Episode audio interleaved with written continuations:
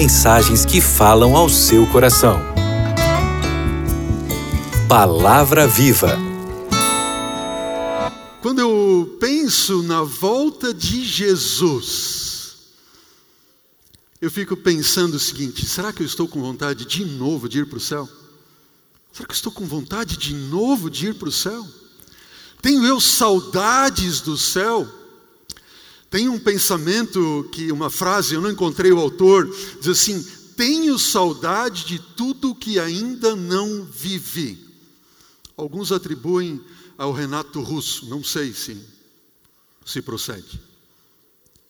Tenho saudade de tudo que ainda não vi, nem vivi.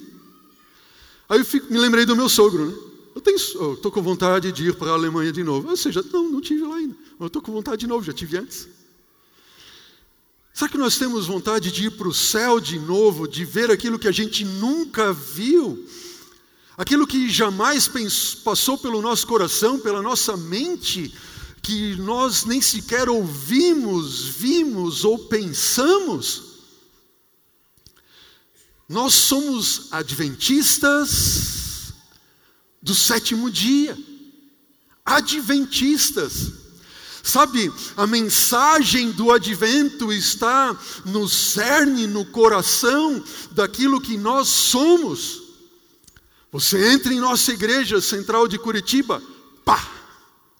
Que nós temos estampado de uma forma maravilhosamente pintada e ilustrada a volta de Jesus. Ele está voltando.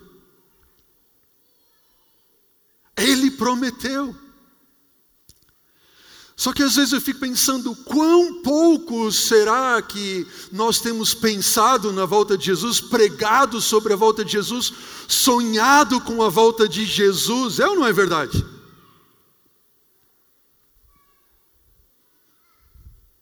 Eu vou dizer para vocês, como pastor, normalmente nós pregamos da volta de Jesus quando existem conferências. Sabe, séries de conferências evangelísticas, é ou não é verdade? Mas nós precisamos pregar e falar mais da volta de Jesus. Vocês concordam comigo ou não? Sim ou não? Precisamos. Precisamos pregar, precisamos falar, nossa conversação, nossos pensamentos, nossas palavras, nossas ações, nossos sonhos, nossas aspirações deveriam ser que Jesus vai voltar. E nós temos que nos preparar. E ao nos prepararmos, só estaremos nos preparando se nós prepararmos a outros. Jesus está voltando. Ele disse, Cristo Jesus, não se turbe o vosso coração. Vocês creem em Deus? Amém. Vocês creem também em mim? Amém. Na casa do meu pai tem o que? Ah, tem muitas moradas. Se não fosse assim, eu teria dito para vocês: eu vou preparar para vocês um lugar. E quando eu for e vos preparar o lugar, eu voltarei, porque eu quero que onde eu estiver, eu quero que vocês também ali estejam. Amém. Eu quero estar com Jesus.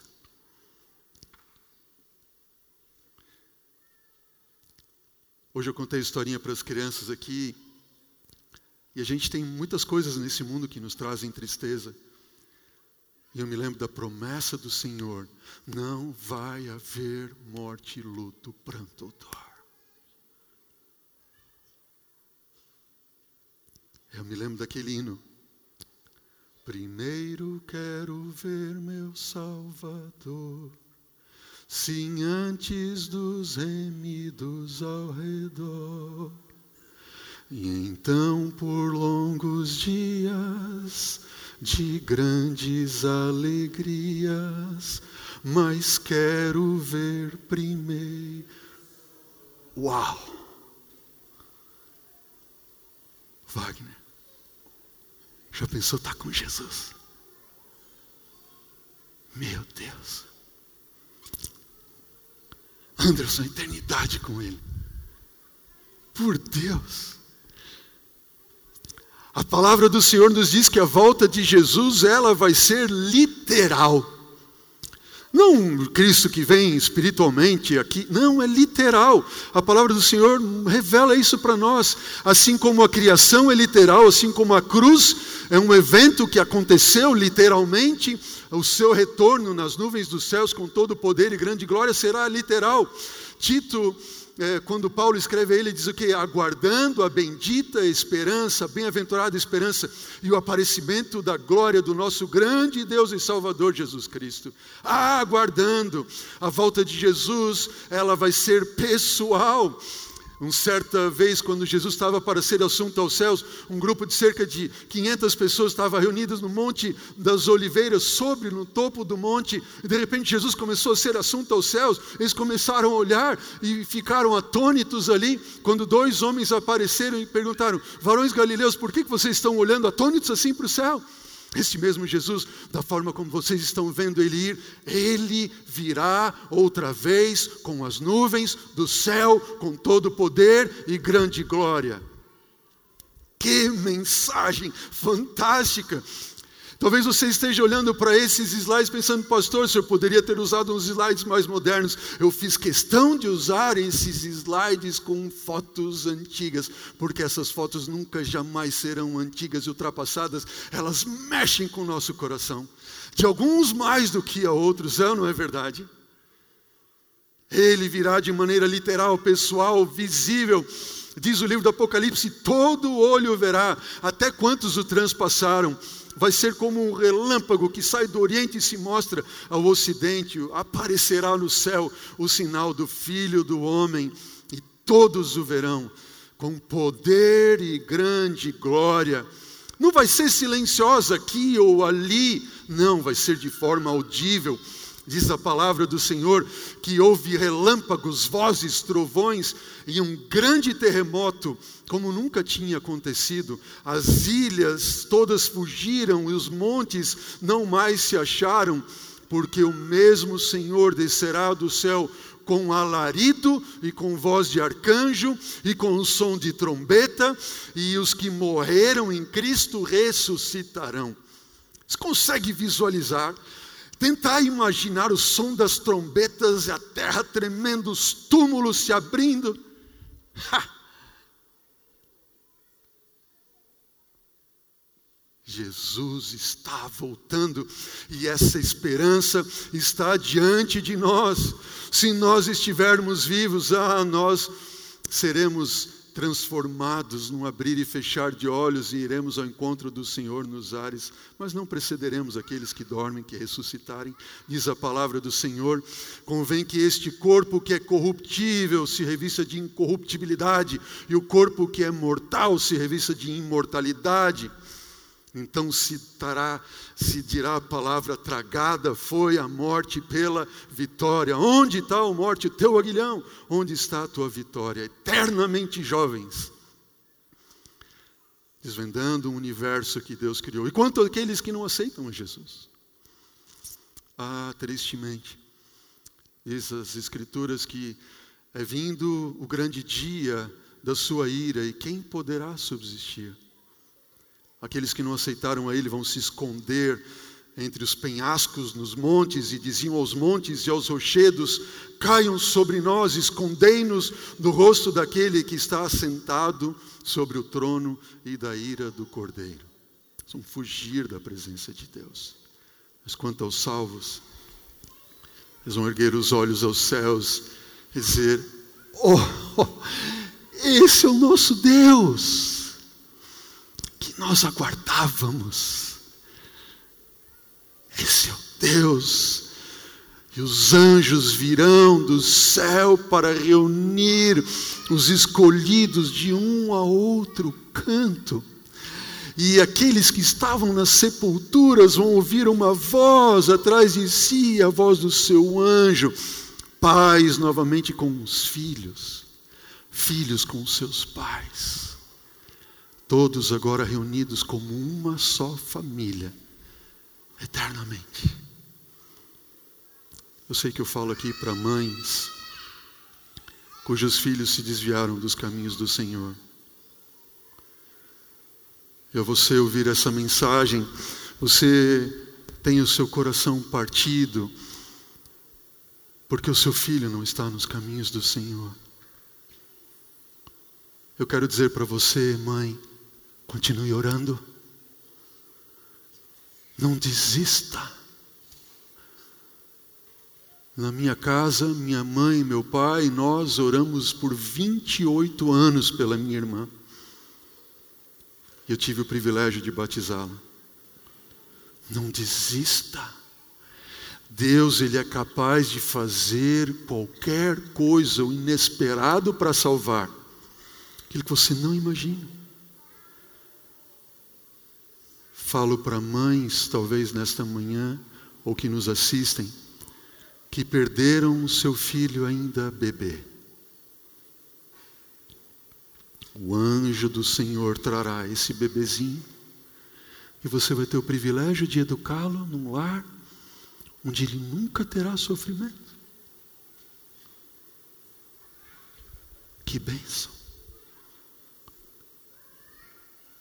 Falo para alguns que talvez perderam um ente querido de uma forma trágica. Você nunca esperava. Mas eu acredito que o céu vai revelar que, mesmo em meio à tragédia, Deus estava lutando para salvar, tanto envolvido quanto os seus familiares. A volta de Jesus vai ser de forma gloriosa. Ah, o Filho do Homem vem nas nuvens do céu com poder e grande glória, como um, um relâmpago que sai do Oriente e se mostra até o Ocidente, vai ser o clímax da história do universo criado por Deus. Mas ela também é decisiva. É decisiva. Você pode escolher estar com ele ou não. Eu me lembro do pastor Bulhão. Se você está preparado ou não, ele vai voltar. Se você quiser ou não, ele vai voltar. Se vocês, ele vai voltar.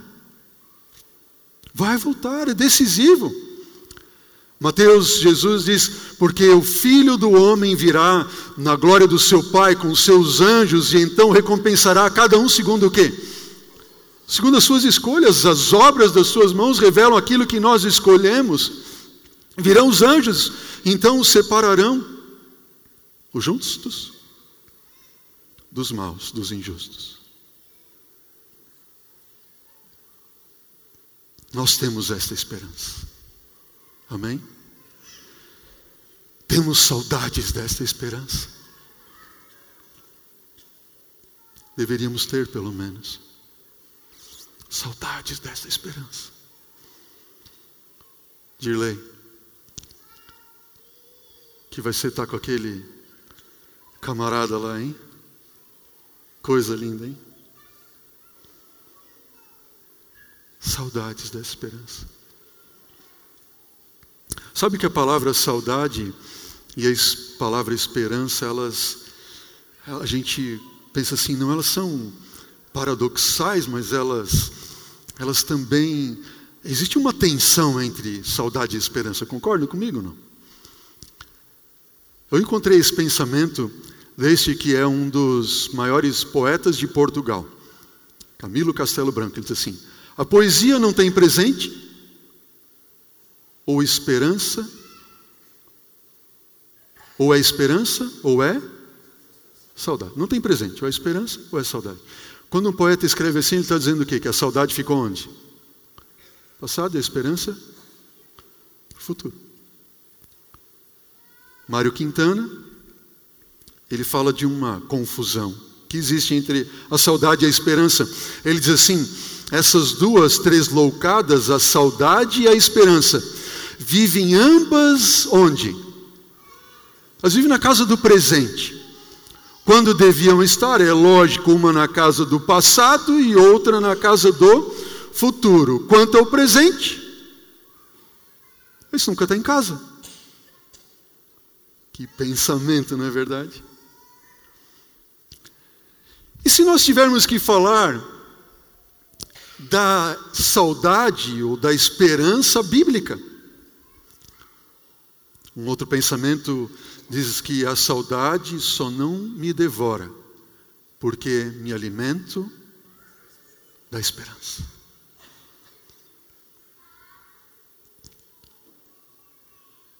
Eu sei que há pessoas que choram, choram de saudades.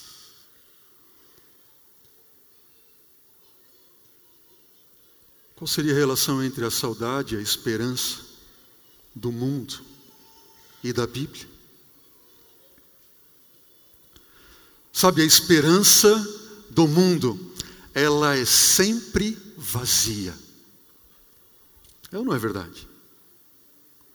O mundo e o ser humano, ele, ele tenta, através das suas filosofias, através do seu, é, da sua sabedoria, inteligência, através de recursos e pensamentos humanistas, tenta alcançar e projetar algo que vai melhorar através de mais diversas ideologias. É ou não é assim? Muitas, muitas, muitas esperanças. Mas a esperança bíblica é uma só. Efésios 4:4 diz o quê? Nós temos uma esperança. Uma esperança. Não existem muitas esperanças. A palavra de Deus, ela nos fala de esperança de uma forma extraordinária. Esse esse pastor, doutor Angel Manuel Rodrigues. Alguns de vocês já devem ter lido alguns artigos dele na revista Adventista por muitos anos. E o pastor Angel Manuel Rodrigues, ele escreve assim: Na teologia adventista, a protologia e a escatologia estão inseparavelmente relacionadas. Você vai olhar assim, pastor, que palavras são essas? Escatologia você está acostumado ou não? Escatologia significa o estudo dos eventos relacionados ao tempo do fim, certo? Escatologia. E protologia significa então o estudo dos eventos relacionados com, com o princípio, com a origem do universo e a criação deste mundo e do homem segundo a palavra de Deus. Tranquilo? Estamos juntos? Então ele está dizendo o quê? A protologia, ou seja, aquilo que tem que ver com as origens do ser humano e o que tem de ver com o final da história deste mundo e o recomeço de Deus, estão intimamente o quê? Ligadas. Você consegue imaginar, por exemplo, esperança num contexto sem pecado? A gente geralmente pensa em esperança quando há um contexto de pecado, é ou não é verdade? Você perdeu alguma coisa. Por quê? Porque a saudade ela causa o quê?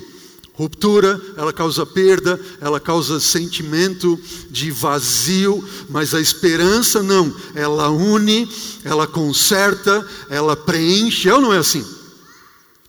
Então, nós pensamos normalmente em esperança em contexto de, de pecado, o pastor Angel Manuel Rodrigues, ele coloca alguns pensamentos interessantes, ele diz assim: na criação, Deus forma os seres humanos e coloca dentro deles um, perdão, e coloca eles onde? Num espaço temporal. Nós somos criados e inseridos em um espaço temporal. Os seres humanos são por natureza criaturas do quê? Criaturas do tempo que constantemente se deslizam dentro de sua corrente rumo ao futuro. Olha aqui, pensamento profundo. Nós somos inseridos dentro do espaço do tempo e nós estamos fluindo dentro do tempo, sempre em direção ao futuro. Cada segundo que passa, virou passado. Virou passado não volta mais. Só que Deus insere o ser humano dessa forma no contexto da criação. Imaginem, ele então coloca que quando Deus soprou vida no ser humano, Deus soprou o quê? Esperança. Imaginem, Deus forma o homem do pó da terra, conforme Gênesis 2, versículo 7, e soprou nas suas narinas o fôlego de vida e o homem passou a ser um ser vivente. Quando Deus sopra o fôlego de vida, Deus soprou esperança. A esperança é como um alento de vida. Cada alento que tomamos é uma inalação de uma fração do futuro. Existir é viver em um estado de expectativa, é não é verdade?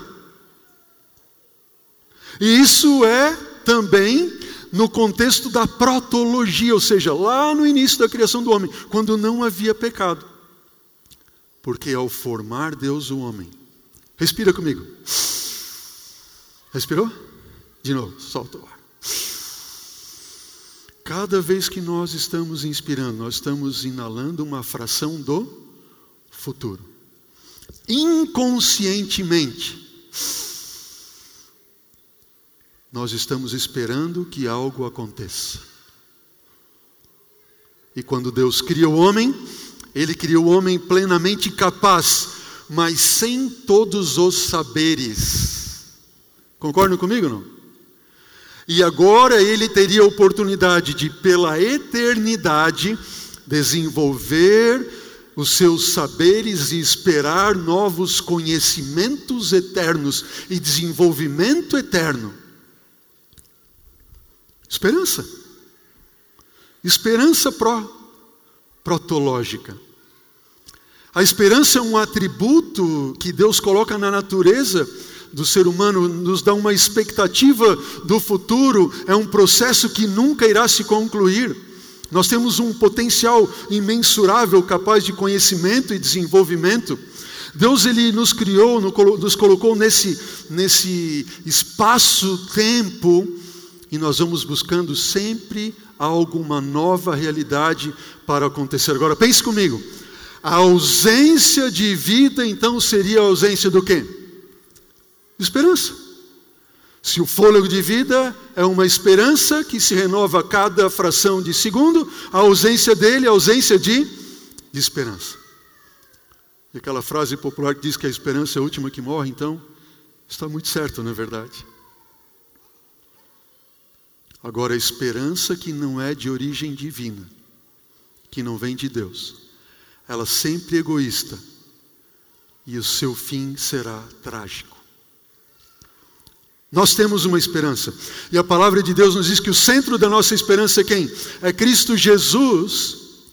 Ele é a esperança para nós. Quem tem o filho tem a vida. Quem tem a vida tem o filho e tem esperança. Não podemos perder de vista o filho, a Cristo Jesus.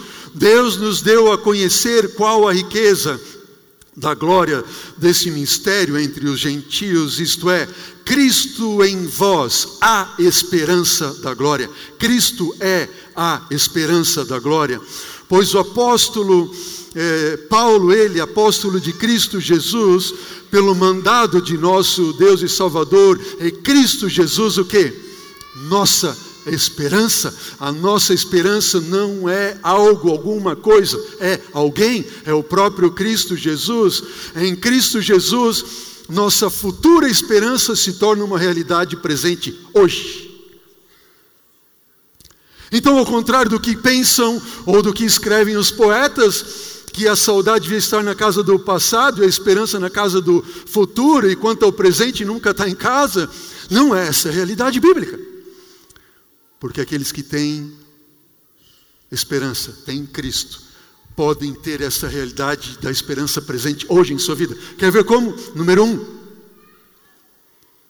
Assim como Cristo viveu ele e o Pai sendo um, nós também podemos ser um com Ele, com o Pai, através do poder do Espírito. Amém? Assim como Cristo morreu e ressuscitou, se nós morrermos, também temos a esperança e a garantia que iremos ressuscitar com Ele. Amém? Assim como ele teve um corpo glorificado, nós temos a certeza e segurança que também teremos um corpo glorificado. E assim como ele foi assunto ao céu, esse é o modelo que nós temos e a segurança que nós temos que também seremos assuntos ao céu com ele. A esperança que nós temos hoje. Cristo Jesus, ele é a âncora que foi colocada no santuário celestial e que dele vem a nossa segura e firme esperança.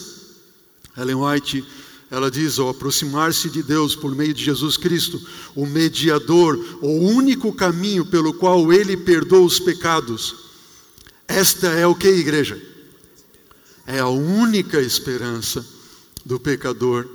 E se depender dela, com fé sincera, estará seguro o perdão, um perdão pleno e genuíno. Qual é a grande certeza e esperança que nós temos que ter hoje? De que pelo sangue de Jesus derramado na cruz do Calvário, amém? Nós olhamos para a cruz, temos a certeza do perdão, mas no reflexo desse espelho, me aponta para onde? Para a volta de Jesus. Que sermão é este pregado em todo culto nesta igreja? Certeza da salvação. Quero concluir contando a história deste homem. O nome deste homem é Marcel Sternberger. Você não ouviu falar dele, mas ele é muito conhecido nos Estados Unidos. Ele foi um grande jornalista, fotógrafo na década de 30, 40, 50 nos Estados Unidos.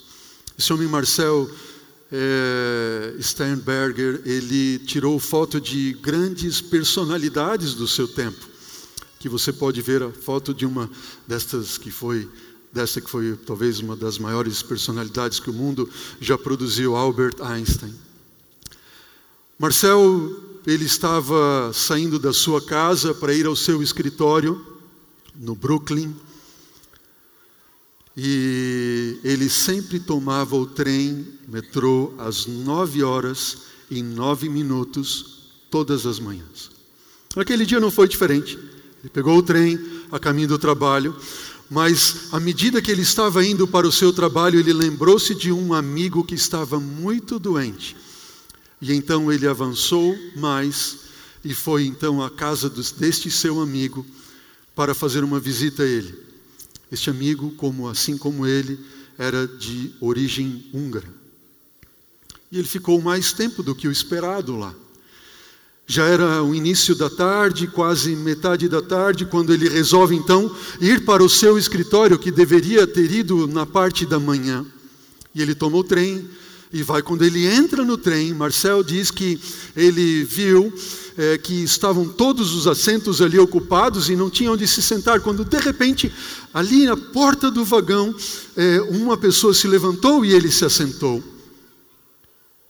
Ele olhou para o lado e viu que ao lado dele tinha um homem por volta dos seus 40 anos e ele comenta que aquele homem tinha uma, uma face carregada, sabe?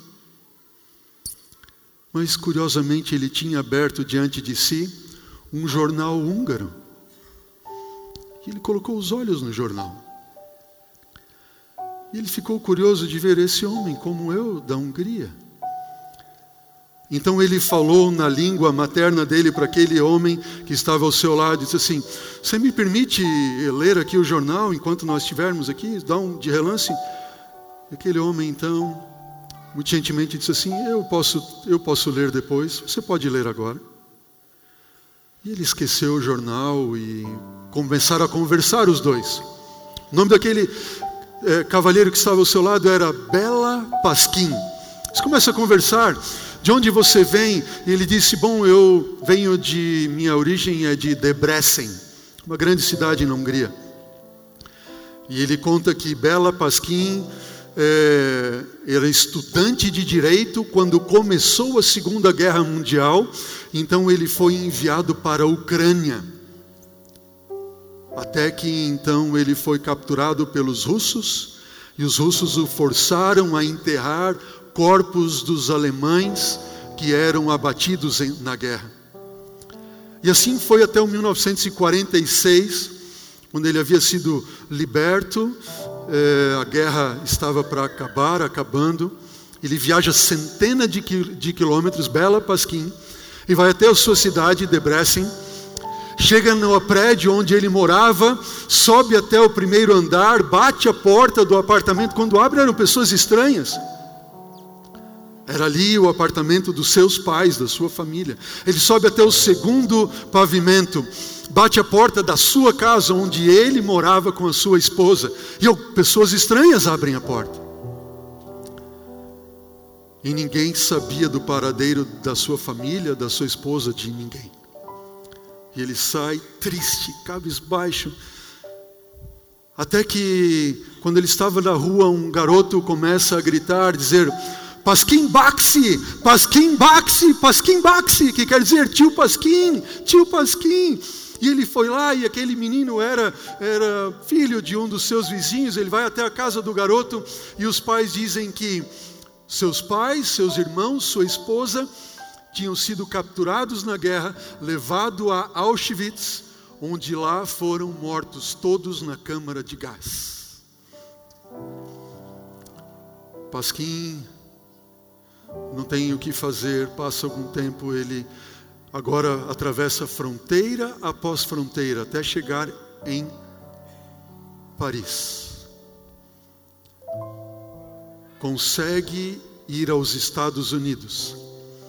E aquele era o terceiro mês que ele estava em Nova York. Ao ouvir aquela história, Marcel fica admirado e ele pensa: espera um pouco.